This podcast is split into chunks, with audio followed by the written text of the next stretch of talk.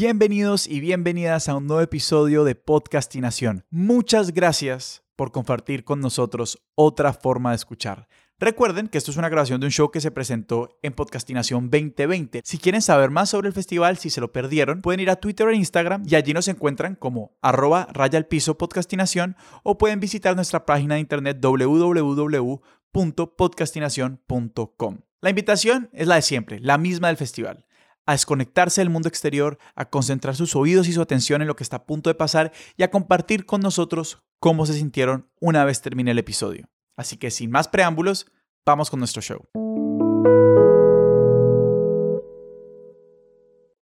Hola, hola, a todos. ¿Quién se presenten primero, Maru? Yo. Dale, dale, te doy la palabra porque siento que me van a juzgar mucho por repercusiones backstage. Bueno, eh, soy Lori Martínez, fundadora de Estudio 80. Eh, soy colombiana americana y fundé esta compañía eh, de podcast multilingües. Producimos en varios idiomas e incluso el español. Y estoy aquí con mi productora de ficción, Maru Lombardo, que te dejo presentarte, Maru. A los que estuvieron en estos tres días de podcastinación, especialmente ayer, quizás vieron en un en vivo del podcast que se llama El Recetario Sonoro de Ingredientes en Peligro misma, si me escuchan con otra voz, los invito, yo no sé qué está pasando. En cualquier caso, yo soy Maro Lombard, soy de ficción de Estudio 80 y bueno, creo que una especie de episodio en vivo y al mismo tiempo de lo que hacemos, de menos en qué nos especializamos y, y de muchas cosas sobre. Entonces, no sé, Lori, si Sí, sí voy a explicar, em, voy a explicar un poquito más sobre Estudio 80. Entonces, es, es Cultura sin Barreras. La idea del, del estudio es de verdad em, ayudar a los creadores y a los storytellers de todo el mundo a ayudarlos a contar sus historias a, todo el mundo. Em, que el, el, idioma no sea una barrera para que encuentren sus historias. Entonces, trabajamos en varias cosas, eh, en proyectos con, con marcas, con, con instituciones también eh, internacionales aquí en Francia y en Europa Em, y los ayudamos con las traducciones y adaptaciones de sus programas. Em, pero somos más conocidos sobre nuestras ficciones, em, incluso Mi hija Podcast, que fue el primer programa que lanzamos y lo, lo lanzamos en tres idiomas cuando lo lanzamos en septiembre del año pasado, en inglés, francés y español. Y fue una historia basada sobre mi, mi experiencia de, de, migrante mía, eh, como hija de inmigrantes colombianos que eh, se encontraron en Nueva York. Eh, es un placer poder compartir las historias de los colombianos y de los latinos en el extranjero. Em, y el podcast eh, llegó a número uno en España, en Francia, y luego cuando lo lanzamos en, el, en, la segunda temporada, hasta llegó a número uno en China, porque lo hicimos en mandarín. Eh, entonces vamos a, vamos a hablar un poco de la creación de este programa. Eh, con Mario estamos trabajando en una, en una tercera temporada de ese programa y también en otros programas de ficción que también tienen como esas esos valores de compartir historias en varios idiomas y como representar voces que no se escuchan mucho. Em, entonces, como que pues va a ser una discusión sobre la creación de ese programa que fue de verdad un, proyecto interesante porque lo, lo traducimos. Y, y, para ver cómo una historia latina le interesó tanto a los europeos em, y hasta los asiáticos. Y eso fue pues el reto de ese proyecto, ¿no? Vamos a hablar de eso.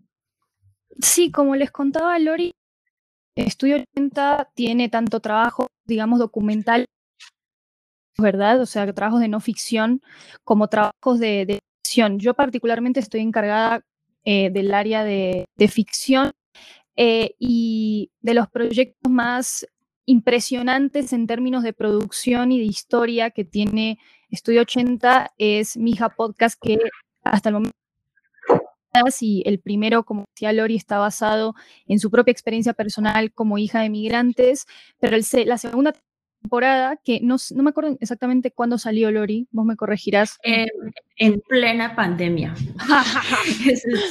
lo publicamos en mayo de este año y, terminó en septiembre. Y esas aunque se llama Mija 2, ¿verdad? Porque Mija es un concepto, es un personaje, un concepto que, engloba el show, es un, está basada en la historia de una hija de migrantes eh, chinos y vietnamitas en Francia, ¿verdad? O sea, es una experiencia migratoria pero igual diferente. Pero que igual caló en el público de una forma interesante. ¿Cuál, fue como esa experiencia con la temporada? Em, lo que el reto de terminar, pues continuar el proyecto que, que, ya que ganó premios y todo eso y que llegó a número uno en varios países, como que fue em, cómo seguir la historia. Entonces decidimos hacer, en cambio de hacer otra temporada con la mija latina, decidimos como darle el micrófono a otra hija de inmigrantes. Entonces fue eh, esta hija de inmigrantes asiática que contó su historia y lo más interesante fue como eh, pensar en cómo adaptarlo para cada país porque como pensando que teníamos una audiencia en España y teníamos una audiencia en Latinoamérica, pero cómo hacerlo para que se interesaran ellos también en una historia asiática, que no sea una historia latina tampoco. Em, pero uno, uno como, como uno siempre está hablando de targeting y, hacer el, el, marketing. ¿Me escuchas? Yo te escucho, sí. No sé si te fuiste solo para mí, pero te escucho. Em, no, pues lo que estaba diciendo era que em, uno piensa como tanto en, lo que es el challenge de, encontrar una audiencia, em, especialmente cuando se trata de un programa internacional y lo, más interesante fue que como era una historia universal, que, es una historia de inmigrante, no importa el país de donde venga la persona, uno se puede encontrar en la historia de mi hija. Y eso fue importante en la escritura y en, y en la adaptación de cada versión. Lo hicimos para que cada, cada audiencia en ese idioma se encuentre en la historia. Em, y fue súper interesante porque trabajamos hasta en mandarín y yo no hablo mandarín, pero lo, lo hice. y ese fue como el chiste del, del programa, fue pues tener Kakumen es, es hacer un programa en chino sin hablar chino y ganar un premio. Esa fue la cosa. wow. Sí, Total. Y otro de los...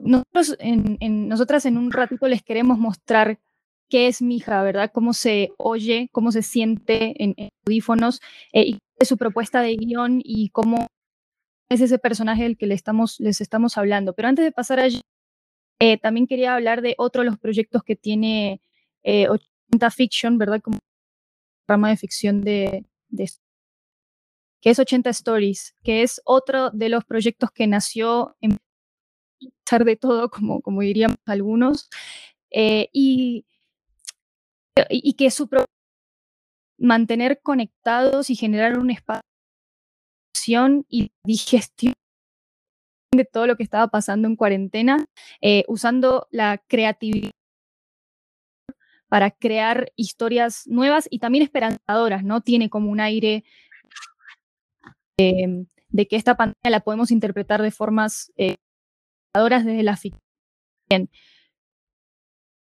Historias también la, pensaste desde tu propia experiencia, Lori, o cómo, cómo, cómo lo viste?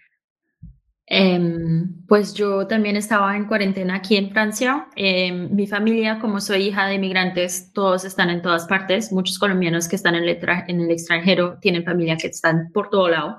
Los colombianos están en Francia, eh, aquí por en, París hay 100.000 colombianos fíjate. Em, eh, entonces, nosotros como que ya estábamos acostumbrados a estar en la distancia, ¿no? Pero fue muy difícil para mí como adaptar a eso, entonces quería como darle el espacio a otros creadores que querían como crear contenido que, que, que exprime esos sentimientos de distancia, de, sentimientos que de, de, pues, de sentimientos encontrados con sus plantas que están en la casa o con sus gatos o, o lo que sea para como que sentirse mejor. Y lo, lo bonito fue que como nosotros somos multilingües y los productores con los que trabajamos son multilingües también, muchos hijos de inmigrantes o inmigrantes ellos mismos. Em, tenemos programas, o sea, los episodios de 80 Stories los recibimos en varios idiomas, en inglés, francés, español, italiano, chino, em, coreano y no sé qué, y cada vez traduciéndolo, o sea, para que cada vez uno pueda escuchar uh, el idioma original y el inglés. Em, y fue como ese, ese como un, proyecto que como más que ser universal, era como una manera de también apoyar a los creadores que ya tenían, habían perdido trabajo, em, y entonces como que eso también fue como parte de la cosa.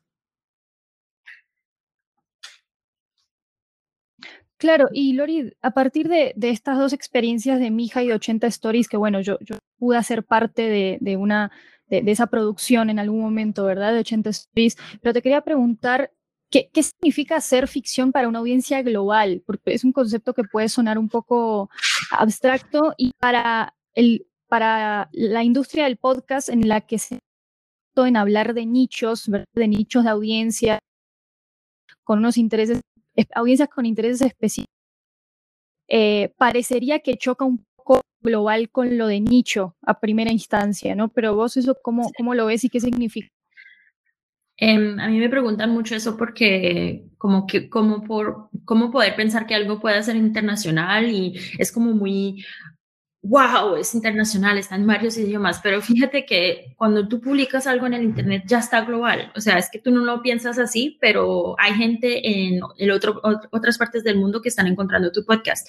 Em, para los independientes que nos están escuchando, si ves tus, tus um, los stats y las estadísticas de tu podcast, vas a ver que hay personas que son hispanoparlantes que están escuchándote en todas partes del mundo. Entonces tú ya eres internacional.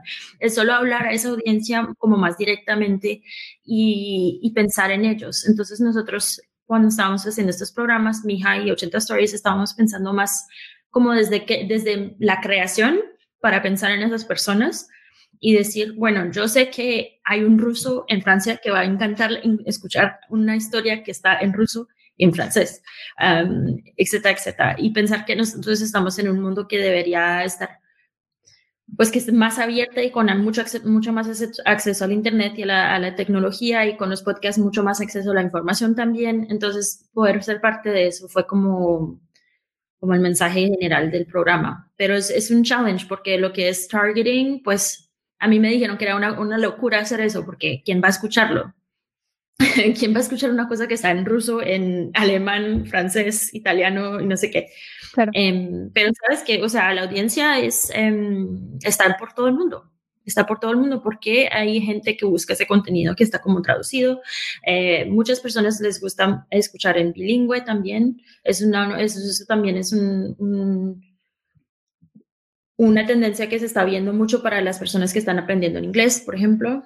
Em, más que nada. Entonces, sí, sí, hay una audiencia para eso. Brutal, brutal. Y hay una audiencia para eso, pero además es una audiencia que, grande, ¿no? Porque digo, si mi hija pudo estar en el primer lugar, en el caso de, ese, show específicamente, estar en el primer lugar de varios plataformas de tanto tiempo, o sea, eso, eso a vos, ¿qué te, qué te dijo como productora de como este que sobre la apuesta que estabas yo lancé mi compañía después de haber trabajado sola durante cinco años acá y de haber trabajado independientemente así em, como productora de radio generalmente. Y lo hice con, y el primer programa que lancé con Estudio 80 fue mi hija y fue eh, con el budget que tenía de independiente hacer un proyecto y hasta hice la, voz en las tres versiones para poder hacerlo. Y, y de hecho, cuando lanzamos mi hija también lanzamos How Not to Travel, que era un podcast con una, una influencer que era conocida y un podcast sobre el vino. Y yo nunca pensé que mi hija era el programa que iba a marchar, el, que sería el más popular de los tres, porque era un formato muy diferente, era una cosa narrativa que ni siquiera se escuchaba en ciertos mercados de podcast todavía. Em, pero terminó siendo tan diferente que atiró la atención. Y yo creo que también es algo que hemos visto también para poder inspirar otros creadores que piensan que sus historias no son interesantes o que digan que no, no, pues no existe, entonces ¿para qué hacerlo? O no hay interés para hacerlo, no, tienes que tratar de hacerlo. Em, porque a veces, o sea, just públicalo y ve a ver qué es lo que va a pasar. Y eso es lo que pasó. Y, y con mi hija tenemos mucha suerte con eso. Claro, porque vos, Lori, sos periodista de formación, ¿no? Sí. Y, mi, hija es la primera vez en la que pones como un poco el pellejo de tu eh, en un producto pues de este tipo. Sí, la primera vez que había hecho ficción y la primera vez que, o sea, yo había empezado a escribir ese programa como un documental y me di cuenta que era, demasiada chatarra. O sea, que estábamos echando tantos cuentos en la historia, en, la historia que, que, como que si lo hubiera puesto como documental, todo el mundo pensaría que mi familia es loca. Entonces, como que me quería como poner una distancia con el contenido, entonces decidí, decidí hacerlo en ficción pero me dio tanta libertad porque terminó siendo una novela.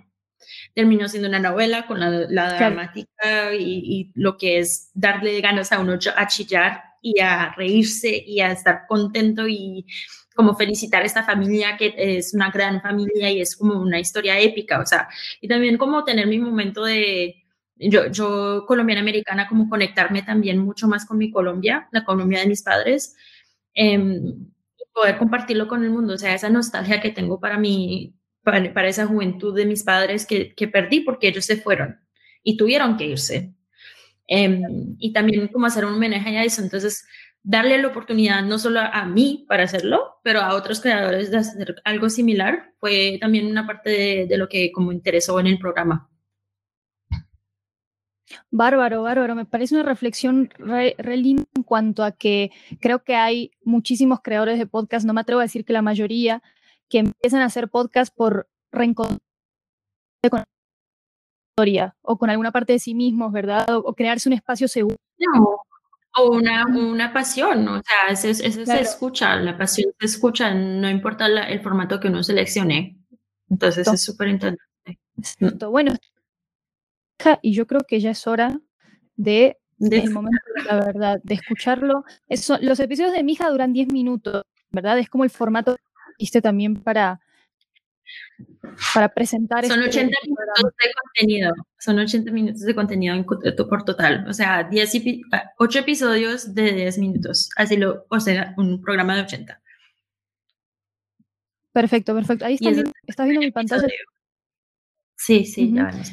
Este es el primer episodio y se puede escuchar toda la temporada y hasta escuchar las otras versiones en nuestro sitio web, eh, 80studio.com. Listo, y ahora sin más preámbulos, con nos disfruten esta historia, dura 10 minutos 03, o sea, una precisión abrumadora, me parece a mí, eh, y está en español en este caso, así que disfruten.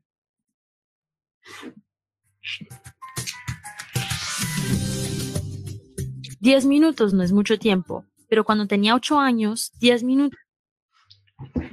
Oh, wow. Perdón. De.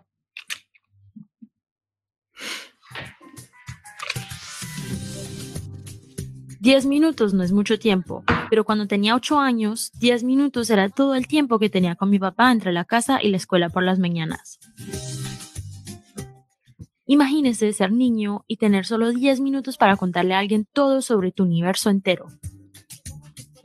Supongo que es por eso que empecé este podcast, porque me convertí en mi hija. Mi hija significa mi hija en español, como ya lo saben, y aunque este primer episodio es sobre mí, los otros serán sobre miembros de mi familia, aquellos vivos, aquellos que se fueron y aquellos que todavía siguen soñando. Ahora, esto es lo que necesitan saber sobre mí. Soy tremendamente honesta, amo profundamente, siempre perdono y me encanta echar cuentos, pero soy auténtica, soy mi hija. Entonces aquí va, 10 minutos para contar mi historia.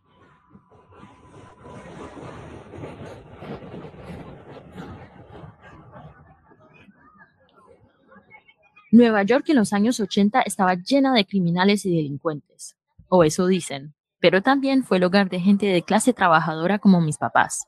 Mi mamá, Tatica, emigró a Jackson Heights, Queens desde Bogotá, Colombia.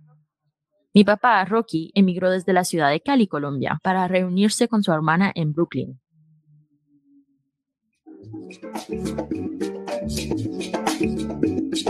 Una noche se conocieron en una discoteca latina en Long Island City y bailaron toda la noche. Me imagino que fue así. Hola mami, ¿quieres bailar? Bueno, ¿De dónde eres? Cali. ¿Y tú? Bogotá.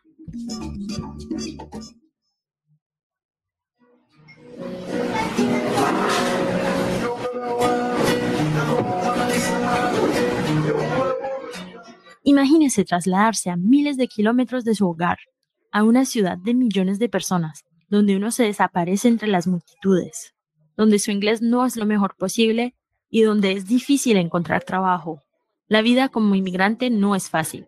Entonces, naturalmente, la persona que te hace sentir más en casa es alguien de tu propia casa. Estos dos inmigrantes colombianos se encontraron en Nueva York, se enamoraron, se casaron y me tuvieron a mí, mi hija.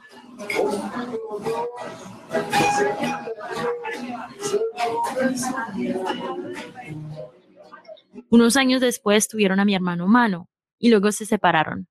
Mano y yo nos quedamos con Tatica y Rocky, bueno, pues él nos llevaba a la escuela. Cuando estaba pequeña, mis papás nos contaban historias sobre nuestra familia en Colombia, como este, sobre mi tío Álvaro. Álvaro era un genio sin dinero. Cuando tenía 10 años, sus papás ya no podían pagar su educación, pero continuó practicando sus habilidades matemáticas por su cuenta. Y cuando tenía 18 años, había convertido esas habilidades de cálculo en un negocio de construcción en pleno funcionamiento. Trabajó sobre todas las casas de su vecindario.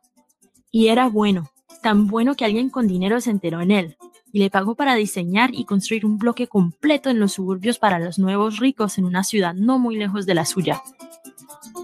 Y cuando terminó el trabajo, le cayó tan bien al cliente que le regaló una casa en esa misma cuadra. Álvaro pasaría el resto de sus días conduciendo a su casa en su camioneta cubierta de polvo, parqueando su carro junto a los Mercedes y los Audis de sus vecinos. Tenía lo que llamamos en la familia el cacumen. El cacumen es la inteligencia heredada de la familia y la capacidad de salir adelante en cada momento y en cada situación. Rocky nos contaba el mismo cuento cada vez, pero cambiaba el nombre y la profesión de la persona. Telésforo era un científico, que descubrió una vacuna sin graduarse de la escuela. Marino era un huérfano pobre que se convirtió en un querido líder de la ciudad. Carmen aprendió a tocar la guitarra solita y se convirtió en una guitarrista célebre. Y así sucesivamente. El Kyakumen quería decir que sin importar lo que sucediera, cualquiera que fuera nuestro objetivo en la vida, seríamos buenos en eso.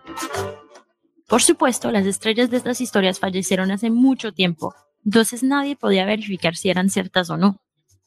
Entonces, a pesar de que crecí sabiendo que la vida es difícil y que debería acostumbrarme también a la decepción, siempre creí que al final todo funcionaría debido a el cacumen. Bueno, pues, seré sincera, eso es mentira. Pero ¿no sería bueno si siempre creyéramos eso?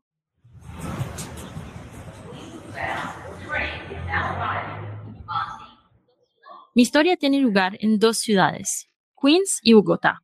Crecer en Queens fue genial. Los árboles se alinean a las calles de las tiendas, te hacen olvidar que estás en la extensa metrópolis de la ciudad de Nueva York. La llaman el barrio del mundo. Todas las personas con las que crecí vinieron o tenían padres que vinieron de otro país. Guatemaltecos, jamaiquinos, coreanos, egipcios, griegos, rusos, polacos, etc. Todos americanos. Y en Bogotá, capital de la tierra del café y esmeraldas, pasé mis veranos con los abuelos. Cada mañana comíamos arepa con chocolate y jugábamos en el jardín de la casa. Nos mudamos a nuestro nuevo apartamento en 80 Street en Queens un poco después de que mis papás se separaron. Tatica nos cantaba en español antes de dormir. En ese momento realmente no pensaba en lo genial que era tener dos culturas así ser muy americana en la escuela y ser colombiana en la casa. Y a veces ser ambos. Pero sí recuerdo que quería jugar un papel para los demás. Quería ser como las personas que veían la televisión, los blancos estadounidenses de clase media, con su cabello perfecto, sus sedanes y su implacable seguridad financiera. Eran los años 90 y lo único que veía de latino en la televisión americana eran muchachas de servicio o ladrones o narcotraficantes. Es por eso que siempre me gustó hablar un buen inglés. Me aseguré de no usar lenguaje callejero cuando lo hablaba o colorear mi discurso con palabras en español. No quería que me asociaran a esas imágenes. Sin embargo, al pasar del tiempo, me di cuenta que esa hermosa mezcla de culturas es un privilegio ¿Qué significa que podemos sentirnos en casa sin importar dónde estemos. Cuando nos hace falta la casa, lo único que tenemos que hacer es poner la música y bailar. Pero hay una cosa de la que me siento culpable, y quiero terminar mis 10 minutos con esto. Imagínense un radio. Está hecho de plástico amarillo y desgastado. Está sobre el tocador del baño en nuestro apartamento y se sintoniza perpetuamente a las estaciones latinas de Nueva York.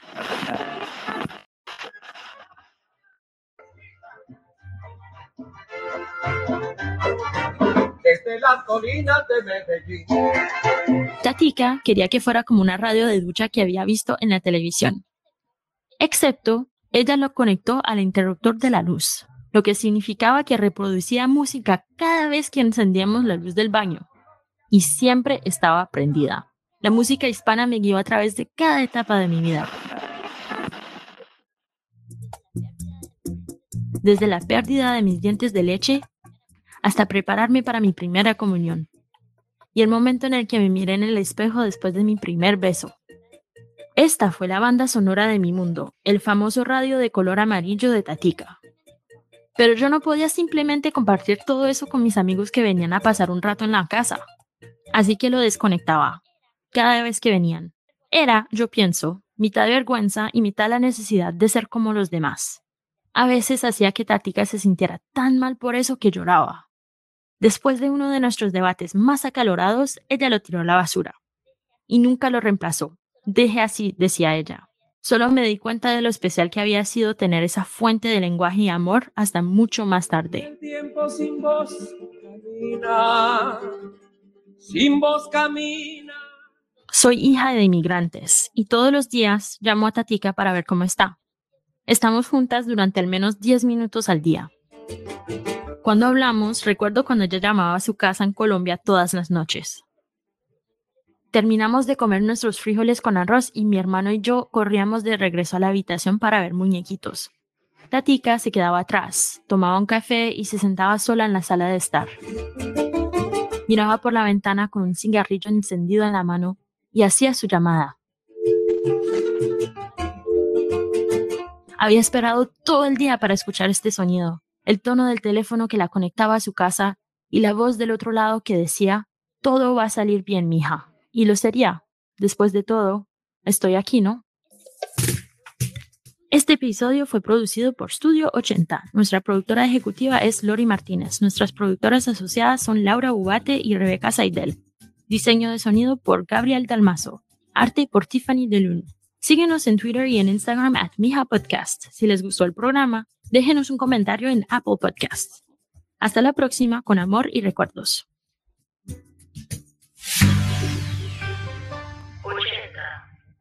Bueno, ya estoy volviendo, espérenme. Ahora suena normal. ¿Suena normal? Era, era, era toda una gran, una gran trampa de segura. bueno, em, yo hacía un tiempo no escuchaba este primer eh, y bueno, si para mí se creo que para Lori es aún más emocionante. Eh, no sé, que, que quería decir es que se nota lo, lo mucho que, que tuviste que in- integrar una colombianidad, sea no solamente en las que construí, sino en el diseño sonoro, ¿no? Eh, un segundo antes de pasar a, a la fase de esta presentación sorpresa. ¿Por qué el diseño sonoro es tan importante en proyectos como este, Lori? En proyectos de ficción, sobre todo.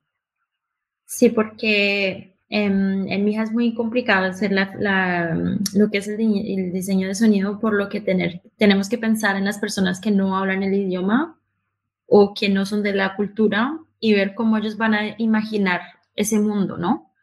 Em, Para Mija en español, yo sabía que para mí mi audiencia iba a ser hijas de inmigrantes como yo, eh, primera generación nacida en en el extranjero, en los Estados Unidos, con una identidad de, de música y de lugar que era Nueva York, de nueva yorkinos, em, que era como una mezcla de, de- de tantas diferentes culturas. O sea, me encantaba poder poner en la radio, la, en la, en la radio del final de la historia, em, que yo escuchaba bachata, se escuchaba o sea, no era solamente música colombiana, era como una mezcla súper bonita que teníamos ahí en ese, en esa Nueva York.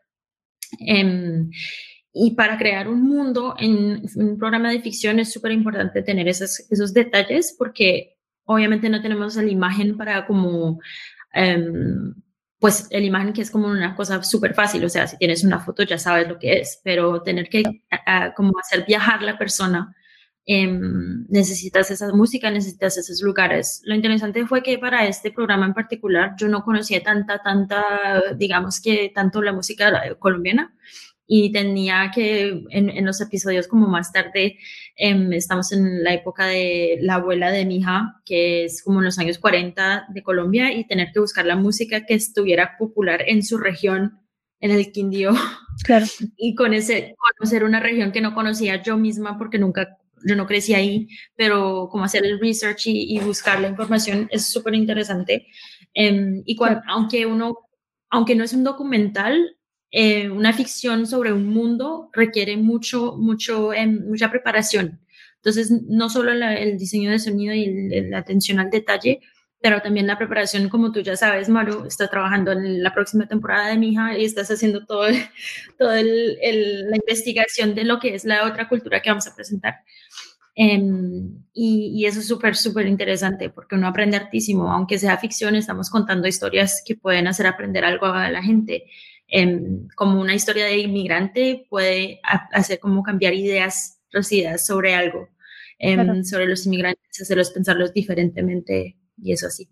Brutal, brutal. Y bueno, eh, para ir cerrando, porque nos queda una sesión de escucha más, y antes de que prenda luz, porque oficialmente parezco un vampiro en una cueva en este momento, les queremos eh, presentar un, proyecto en exclusiva en podcastinación que está basado en esta ah, propuesta de la que hablamos 80 Stories, em, que en principio 80 eh, Stories como tal es una propuesta multilingüe eh, cuyo idioma principal, digamos que es el inglés y a partir de ahí van traduciendo distintas piezas a, otros idiomas o se reciben piezas en otros idiomas y se traducen al inglés para tener un lenguaje, un idioma unitario para que una audiencia específica pueda tratar de escucharlo. Y desde estudio a un formato muy parecido y muy cercano, pero para Latinoamérica. ¿Y eso qué implica? Que como explicaba anteriormente, 80 cuentos ahora está oficialmente para recibir propuestas de creadores de toda Latinoamérica y de todo el mundo para que hagan parte de ese, ese programa. Em, le podemos dar más detalles después, pero primero quisiera que escucharan cuál es el resultado de una historia como mi cabeza flotante. ¿Cuál es el, resultado de una historia como esta? Eh, es un programa que en este caso conduzco yo, es el primer proyecto eh, como productora eh, de Estudio 80 eh, y los voy a compartir. Son otros 10 minutos para que podamos sentarnos con los audífonos a disfrutar de esta historia. Es una historia divertida que nos va a acordar un poco a las teorías de inspiración de, las, sopas eh, de Chile, Wuhan y un montón de cosas, pero bueno, voy a ir compartiendo pantalla para que lo puedan escuchar, para que yo pueda ir a la luz, si no se puede.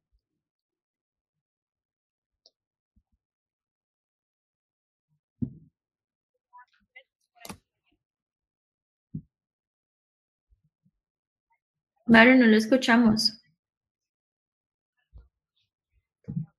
¿Te puedes aumentar el volumen? Sí, ya lo aumento.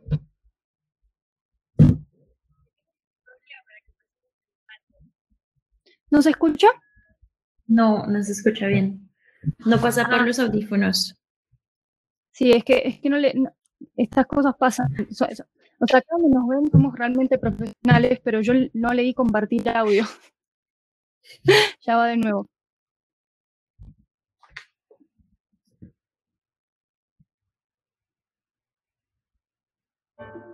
Hola, gracias por acompañarme en 80 Cuentos, una serie de historias particulares grabadas en un año patas arriba. Soy Maru Lombardo, la anfitriona del programa.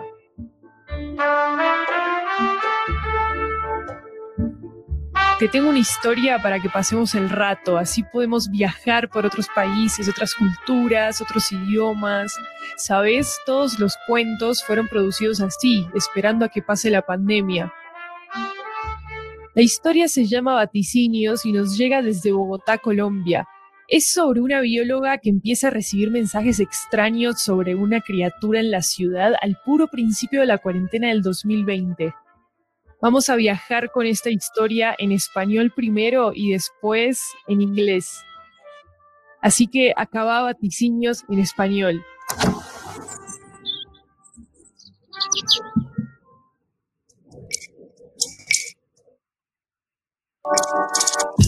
Creo que fue una o dos semanas después de empezar la cuarentena obligatoria que la gente empezó a mandarme esos mensajes de WhatsApp.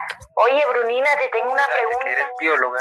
Entonces quería saber si sabías acaso sobre un animal pues bastante de verdad me parece muy extraño. O sea, ni mi esposo ni yo habíamos... Me escribían amigos, la gente de recursos humanos del Instituto de Investigación Biológica donde trabajo, incluso gente que solo me conocía por mis redes sociales. Uno, es raro. Dos, es una coincidencia tenaz. Pero ya tanta gente hablándome de un animal completamente desconocido. Cuando salí a pasear a mi perrita, estaba volando entre los postes de luz, era alado, grande, pero pues no era un pájaro, ¿sabes? Las alas eran demasiado grandes y se movía como... sonaba algo así. Otra persona me dijo que sospechaba que había una de esas cosas doctora, es viviendo en que su he visto que se mete a los árboles del patio y en la noche se escucha. Hace como un... No, no sé, pues nunca habíamos escuchado algo así en la casa antes. Y alguien me dijo que casi le da un infarto. Casi me muero. Se metió a mi cuarto, era negro y chillaba durísimo. Obvio no lo vi bien. Estaba más preocupada abriendo ventanas para que se fuera y empujándolo con el palo de la escoba. Y claro, con cada audio que me llegaba, pues parecía que descartaban un ave o una ardilla o cualquier cosa que se me ocurriera. Y yo estaba como pensando, ¿pero qué será? ¿Una especie nueva o algo así que salió a las alcantarillas cuando todos nos fuimos? De todas maneras, sí me picaba la curiosidad horrible con todo esto. Y lo primero que empecé a hacer fue ver si en los medios o en bases de datos habían reportado avistamientos similares. Pero pues, avistan en medio de la cuarentena a lobo gris que se creía extinto. Animales en vía de extinción son vistos durante esta cuarentena. Oso de anteojos, oso palmero, monos cara blanca, paujil, aves. Hasta que al final alguien le tomó una foto. ¿Y qué era? Pues un murciélago.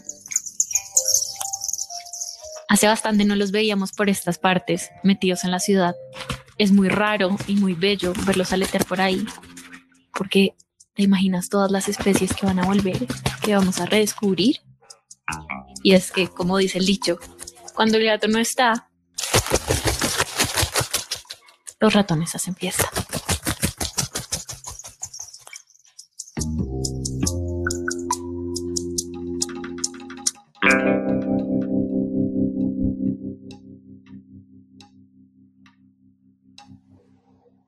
Gracias por escuchar este viaje en español y espero que lo puedas compartir con tu familia, con tus amigos o a quien sea que creas que le pueda interesar. Y ahora acaba vaticinios en inglés, o más elegante, here is vaticinios in English.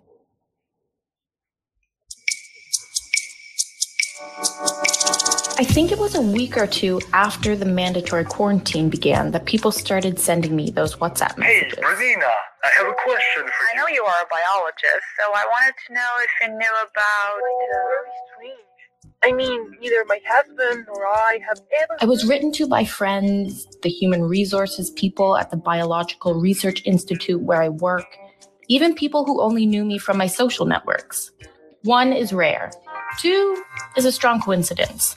But already so many people telling me about a completely unknown animal. The other day, when I went out to walk my dog, she was flying between the lampposts. He was winged, big, but he wasn't a bird, you know? The wings were too big and they were moving like. Another person told me that he suspected one of these things living in his garden. The in the yard, and at night you can hear it. It's like a. like, like something we haven't heard before in the house. And someone told me that he almost had a heart attack. I almost died. He came into my room and he was black and squealed very loudly. Honestly, I didn't see him well. I was more concerned about opening windows for him to leave and pushing him with a broom handle.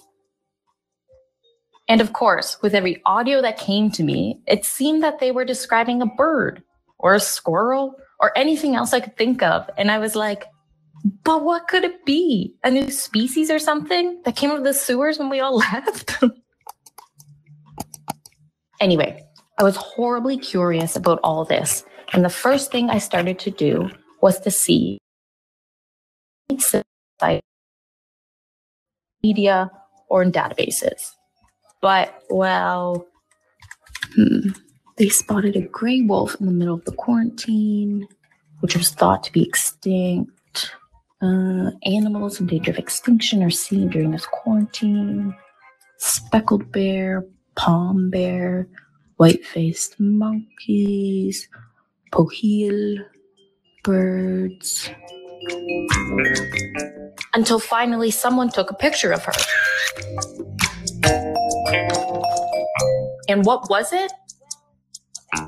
Well, a bat. It's been a while since we've seen one of their species around these parts, stuck in the city. It's very rare and very beautiful to see them flapping around. Because can you imagine all the species that are going to come back, that we are going to rediscover? It's just that, as the saying goes, when the cat's away, the mice will play.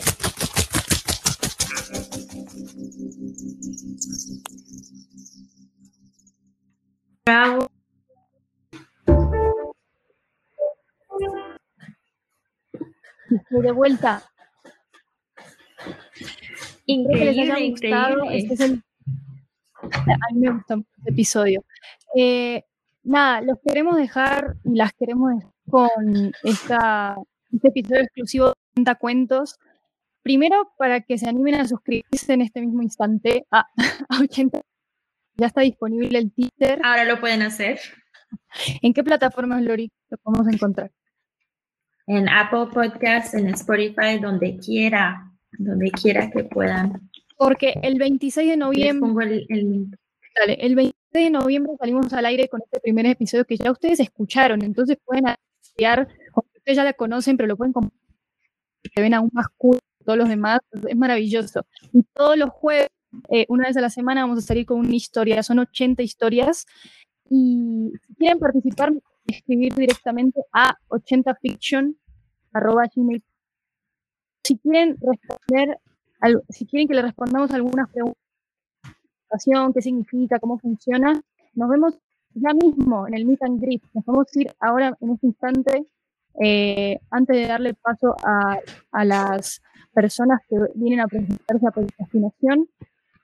Nada, no me queda más, Lori, que agradecerle a toda nuestra hermosa audiencia latinoamericana, por fin, eh, por, por venir a, a vernos y a conocernos. Eh, Que sea al principio una hermosa relación con todos y todas y todas. Sí, gracias a todos por escucharnos y qué orgullo poder compartir sus historias y por favor mándenos sus propuestas porque queremos compartir sus historias con el mundo. Y hasta ahí el episodio de hoy. Podcastinación es un proyecto de Juan Dapo y Sara Trejos y es posible gracias a un esfuerzo colectivo de una comunidad de autores, productores y radioescuchas de todo Iberoamérica que crece cada día más. Por supuesto, no sería posible sin el apoyo de todos ustedes, los que nos escuchan y los que han donado e ido a los distintos eventos. De nuevo, si quieren saber más, nos encuentran como arroba raya al piso podcastinación en Twitter y en Instagram o en podcastinación.com. Hasta la próxima.